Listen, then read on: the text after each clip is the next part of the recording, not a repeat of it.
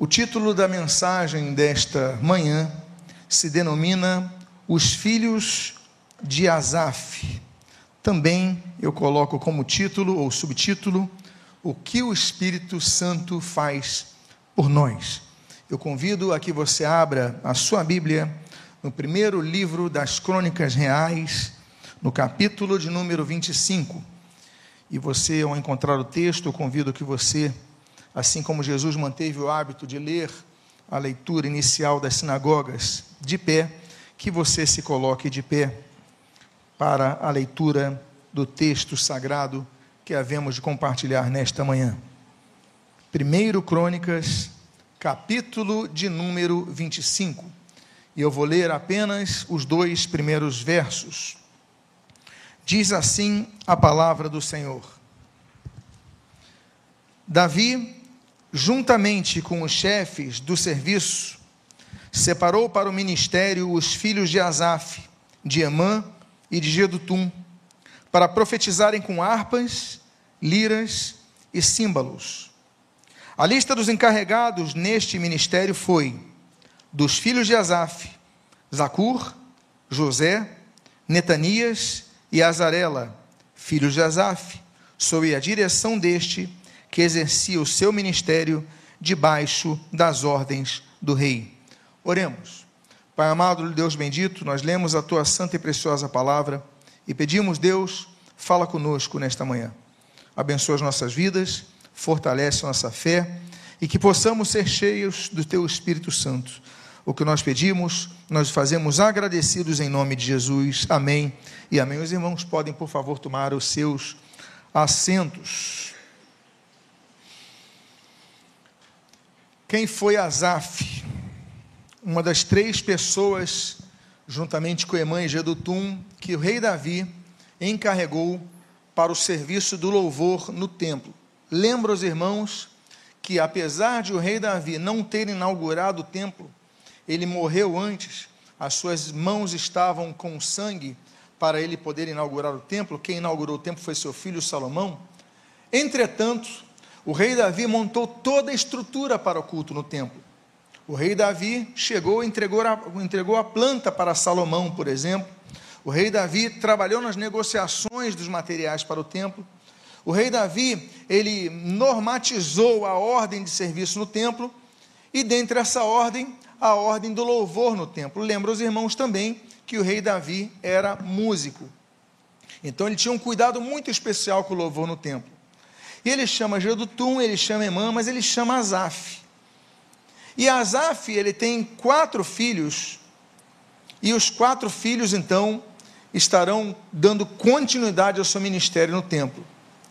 Asaf foi um grande músico, e Asaf foi uma pessoa que a Bíblia diz em 2 Crônicas, capítulo número 29, versículo 30, que foi profeta. Então era homem que profetizava. Se você ler o texto, ali diz: para profetizarem com harpas, liras e símbolos. Há noções sobre a profecia que muitas vezes nós perdemos por causa de nossas estruturas uh, denominacionais, mas nos esquecemos que há profecia durante o louvor. A palavra profética é ministrada durante o louvor. O que é profecia? A palavra hebraica para profecia é nabi. Nabi significa porta-voz, aquele que fala em nome de, ou seja, em nome de Deus. O profeta fala em nome de Deus, ele ministra a palavra de Deus ao povo. E isso com instrumentos musicais. O, esse homem, Asaf, ele é uma pessoa que não apenas é um profeta, não apenas é um músico, não apenas um encarregado, mas é um compositor, a tal ponto da Bíblia dizer e demonstrar que ele compõe 12 dos salmos. O livro de Salmos é composto de 150 hinos, 12 deles, o de número 50, o de número 73 a 83, são compostos por Asaf. Aí você se pergunta quando você lê o texto. Bom, nós lemos o nome dos filhos de Asaf, ali estão em negrito, Zacur, José, Netanias e Azarela.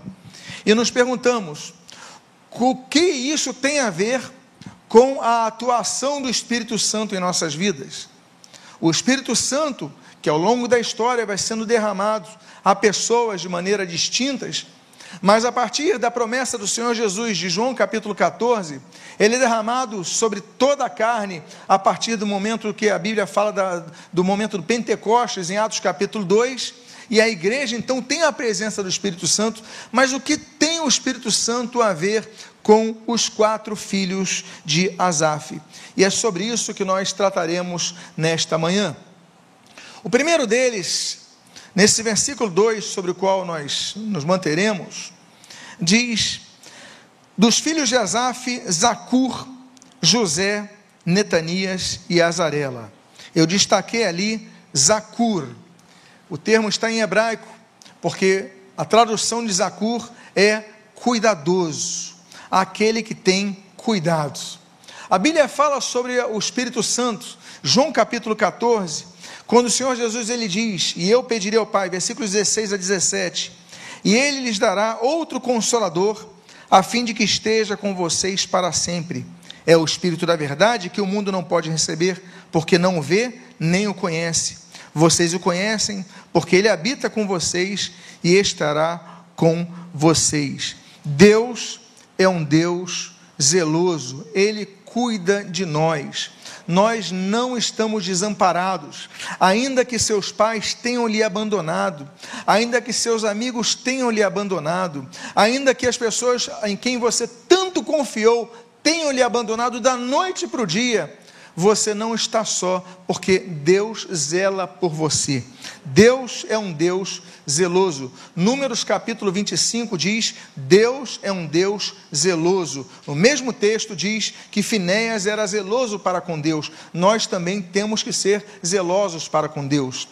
Deus um Deus que zela pelo seu povo.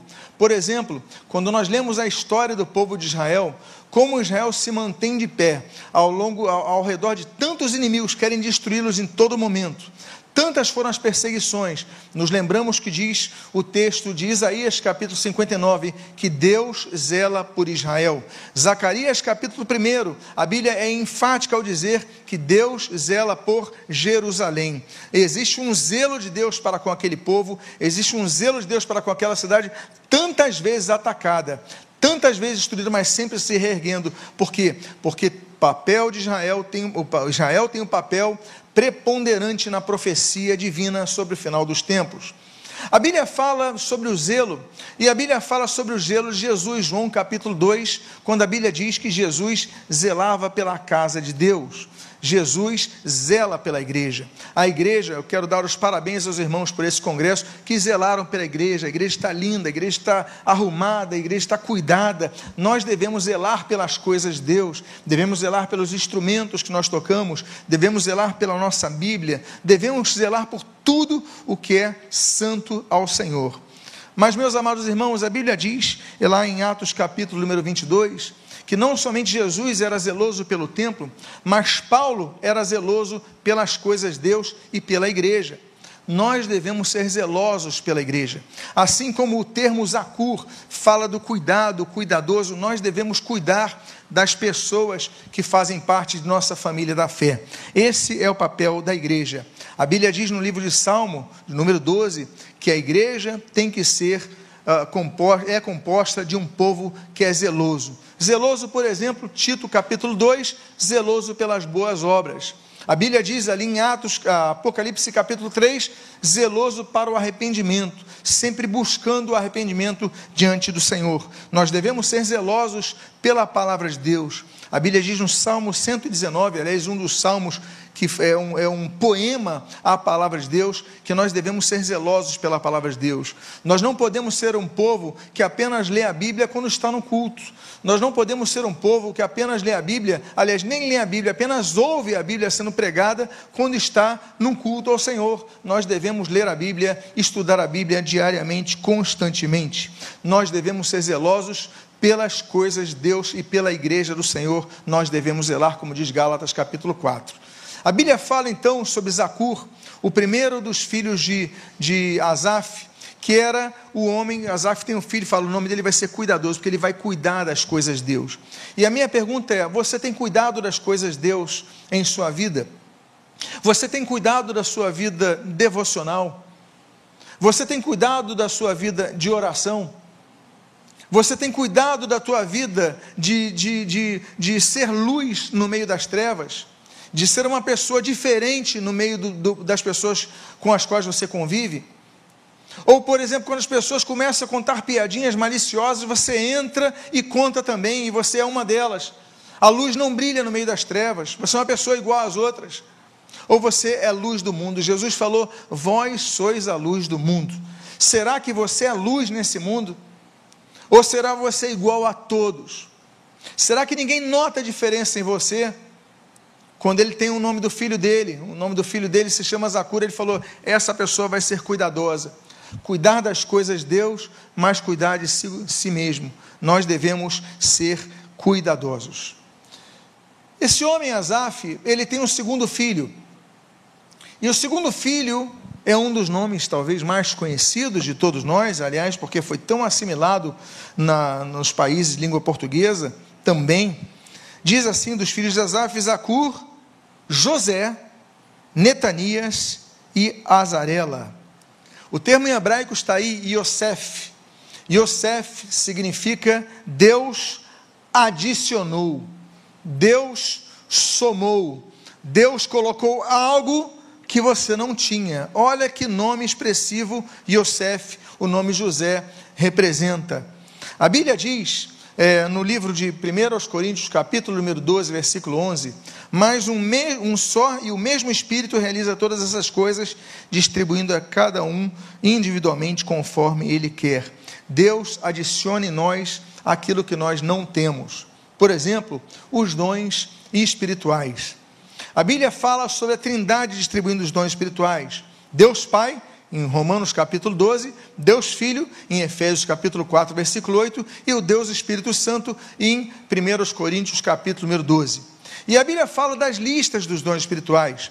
A Bíblia cita ali Romanos capítulo 12, 1 Coríntios capítulo 12, 1 Coríntios capítulo 14, Efésios capítulo 4 e 1 é, Pedro capítulo número 4, versículo número 10. Inclusive esse texto que é o último que eu citei aqui, de 1 Pedro, diz que Deus colocou um dom espiritual em cada um de maneira diferente. Deus distribuiu conforme lhe apraz, individualmente. Deus dá esses dons a todos nós. Então, o que, que significa? Que eu tenho um dom que você não tem, mas você tem um dom que eu não tenho. Ela tem um dom que ele não tem, ele tem um dom que ela não tem.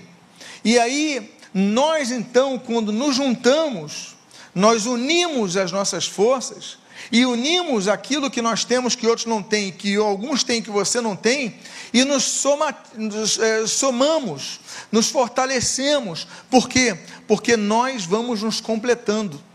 Eu não sou sozinho. Thomas Mann falava, dizia que o homem não é uma ilha, ele habita numa sociedade. Temos um somatório a dar, espiritualmente é a mesma coisa nós devemos somar uns aos outros. Eu preciso dos irmãos, os irmãos precisam de mim, nós precisamos uns dos outros, porque ninguém é sozinho. Quando o apóstolo Paulo faz a analogia de nós sermos o corpo de Cristo, na própria carta aos Coríntios que ele escreve, ele fala: olha, um é mão, o outro é dedo, o outro é braço, mas somos membros de um só corpo, onde Cristo é o cabeça.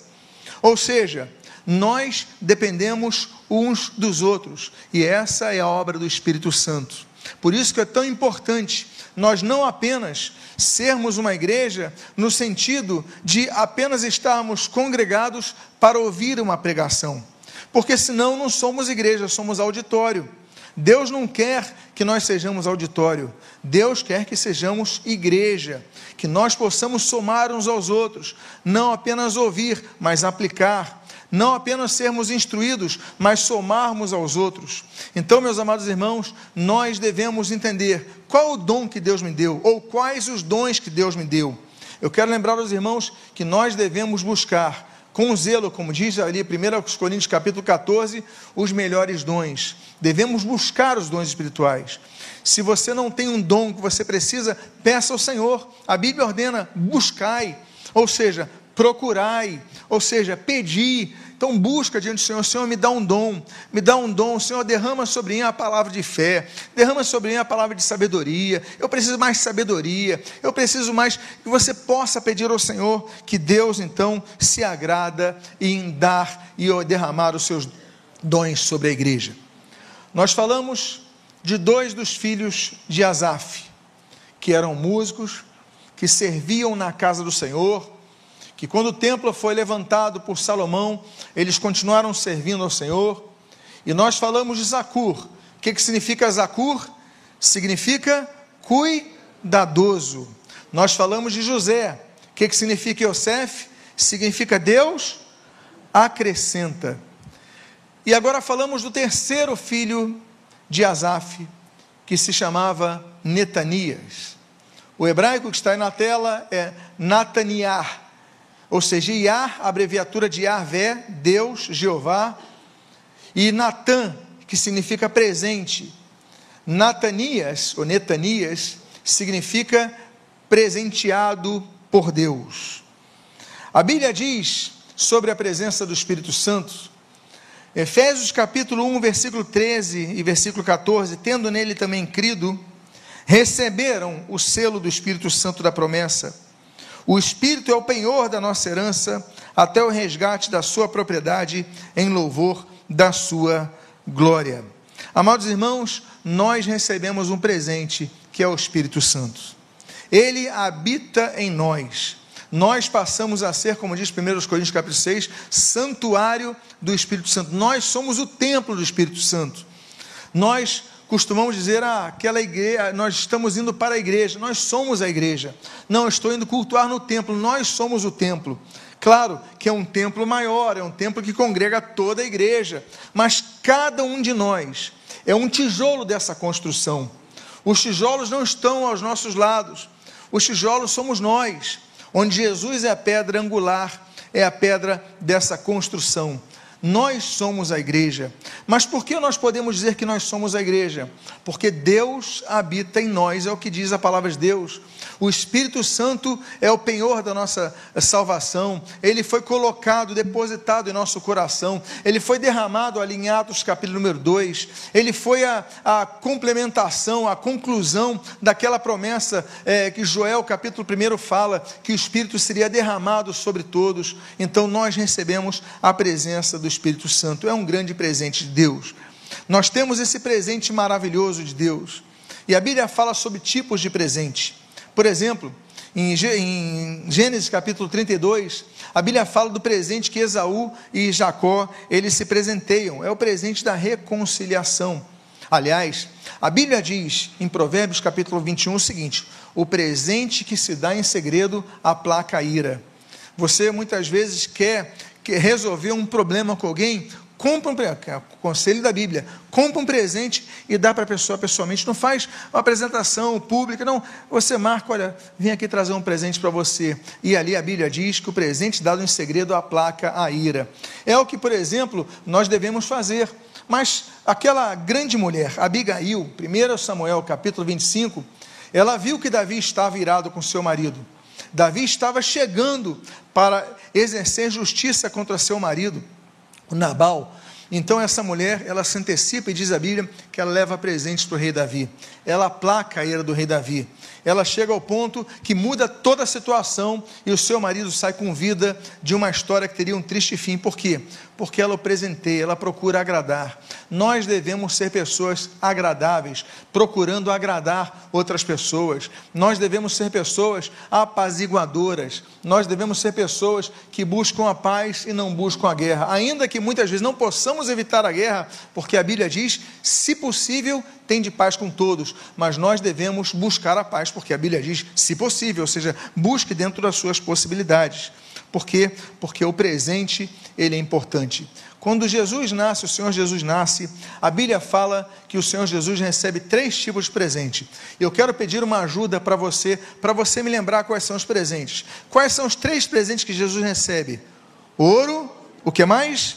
Incenso, o que mais? mirra. Jesus recebe presentes quando ele nasce. Mas eu quero dizer para você que o que nós damos volta a todos nós, e o maior presente que recebemos é o próprio Senhor Jesus, como João capítulo 3, versículo 16 diz, porque de tal maneira, repita comigo, amou o que? Deus o mundo que deu o que? Para que todo não mais vocês estão de parabéns. O maior presente de todos nós já recebemos Jesus Cristo em nossa vida. É por isso que quando estamos louvando a Deus, nós cantamos para glorificar a Deus, nós cantamos para é, é, é, louvar ao Senhor, agradecer a Deus, exaltar o nome do Senhor, por quê? Porque Ele é o maior presente que nós ganhamos. Quando alguém conhece Jesus, tem a sua vida transformada. Quando alguém conhece Jesus, tem a sua vida alterada. A pessoa não tinha um destino, passa a ter um destino. A pessoa não tinha paz, passa a ter paz. Busca o Senhor de teu, todo o teu coração, entrega a tua vida ao Senhor, que Ele vai transformar a sua vida. Eu falei então já de três dos quatro filhos de Asaf, três dos quatro músicos que deram continuidade ao culto ao Senhor no templo de Salomão. Falei de Zacur, falei de José, falei de Netanias e falta um. O texto aí diz Azarela, Azar-ela, ou seja, significa Deus mantém. Deus mantém. Amados irmãos, nós já citamos o texto de 1 Coríntios capítulo 3, versículo 16.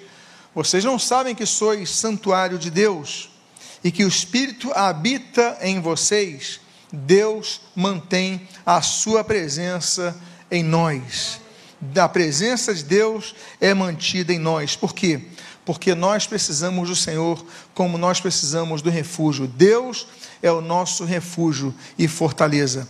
Nós celebramos os, os 400, ah, 404, 504 anos da Reforma Protestante, no dia último, dia 31, e muitas igrejas cantaram aquele hino de Lutero chamado Castelo Forte. O hino de Lutero não se chamava Castelo Forte, se chamava Deus é o nosso refúgio e fortaleza, Salmo 46 né, porque a primeira estrofe é, de, é Castelo Forte, então nós intitulamos assim. Mas o fato é que Deus é o nosso refúgio e Deus é a nossa fortaleza. E aí, como diz o Salmo 91, sob suas asas estaremos nós seguros. Deus é um Deus que se manifesta como nosso refúgio. Eu gosto muito daquele cântico de, de, de 2 Samuel capítulo 22, o caminho de Deus é perfeito, né? e ele é espada e escudo em todos aqueles que nele se refugiam. Ele é escudo, ele nos protege, ele nos guarda, ele nos livra. Então Deus é nosso escudo, Deus é nosso rochedo, como diz ali o Salmo 94. E existem três dias que nós encontramos na Bíblia que Deus se manifesta como refúgio. A Bíblia diz no Salmo de número 9 que Deus é nosso refúgio no dia da tribulação. A Bíblia diz no Jeremias capítulo 17 que Deus é nosso refúgio no dia do mal. E a Bíblia diz é, em Naum capítulo 1 que Deus é nosso refúgio no dia da angústia.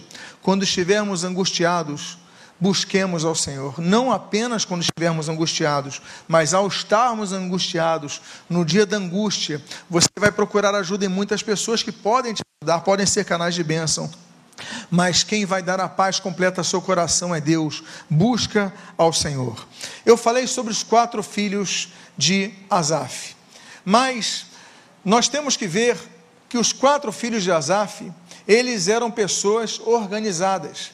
Diz o texto nesse versículo número 2: os filhos de Asaf, sob a direção deste, que exercia o seu ministério debaixo das ordens do rei nós devemos servir ao Senhor com nossas habilidades. Né? Êxodo capítulo 36. Ah, com habilidade, nós com técnica devemos servir ao Senhor. Nós devemos servir ao Senhor com temor. Salmo de número 11. Não é de qualquer maneira, não é apenas com técnica, é temendo ao Senhor.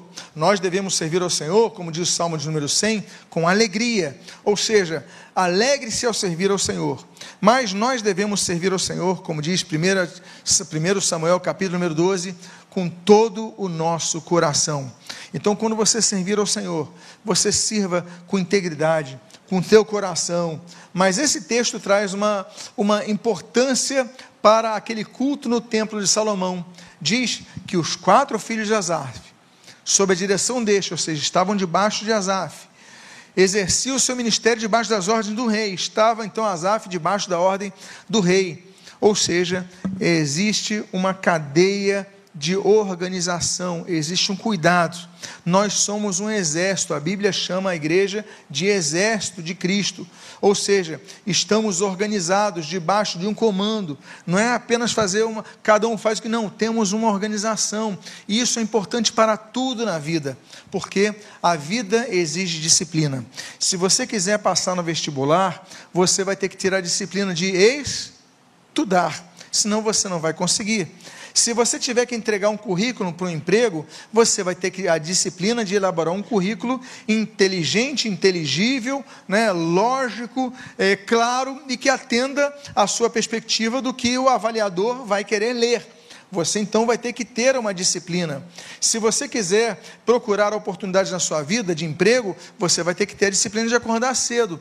Ah, eu só vou a hora que quer. Aí você nem se barbeia, você nem coloca um perfume, nem coloca uma boa roupa, vai de chinelo para a entrevista, você não vai conseguir o seu. Dificilmente você vai conseguir, apesar que você possa ter habilidades. Por quê?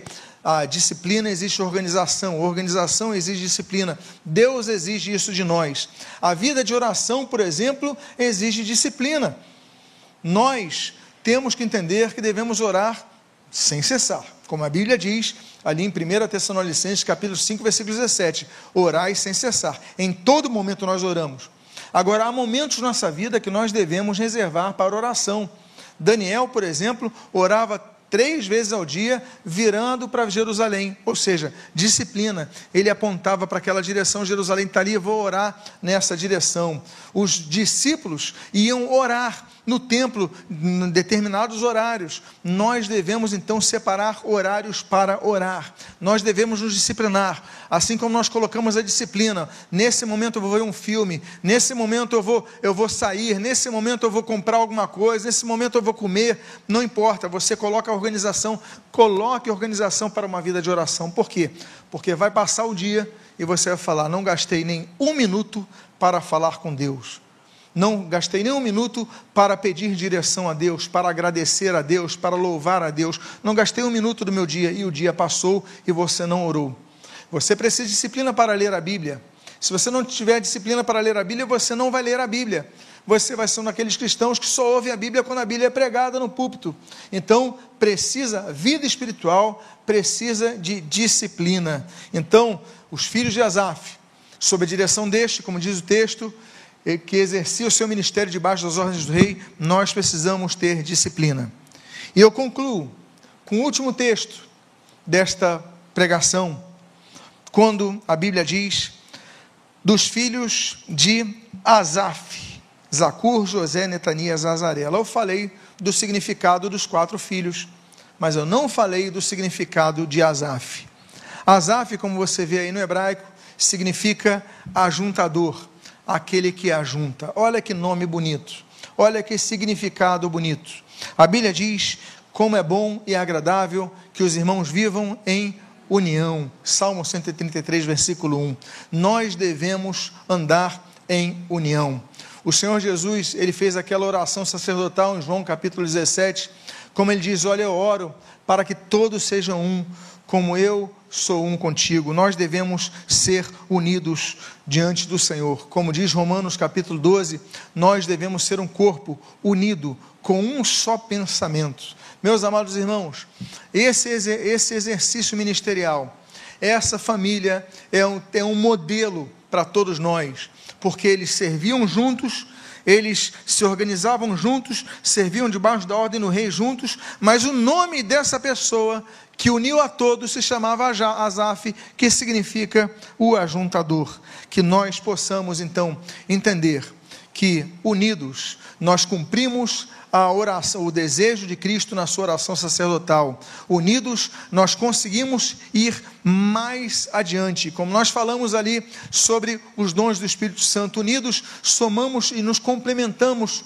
uns aos outros e que Deus possa abençoar a sua vida rica e abundantemente em nome de Jesus. Eu convido a você a ficar de pé nesta manhã. Eu convido a que você, ao ficar de pé, feche seus olhos. Nós vamos fazer uma oração. Mas antes de nossa oração, eu queria fazer um convite muito especial. Alguém aqui que gostaria de entregar a sua vida a Jesus Cristo nesta manhã? Se houver, levante a sua mão, nós queremos orar por sua vida. Alguém que esteja afastado dos caminhos do Senhor. Pai amado, em nome de Jesus, a tua palavra foi pregada. Oh, oramos a ti em nome de Jesus pelo Espírito Santo. Muito obrigado pela tua palavra, do que nós extraímos dos nomes dos filhos de Asaf. Muito obrigado pela presença do teu Espírito Santo, que nos une que nos faz ser apenas um povo, um corpo, que nos faz ser apenas, Pai, é, uma família. Estamos aqui em família. Nós te louvamos, nós te glorificamos e nós te agradecemos em nome de Jesus. Amém.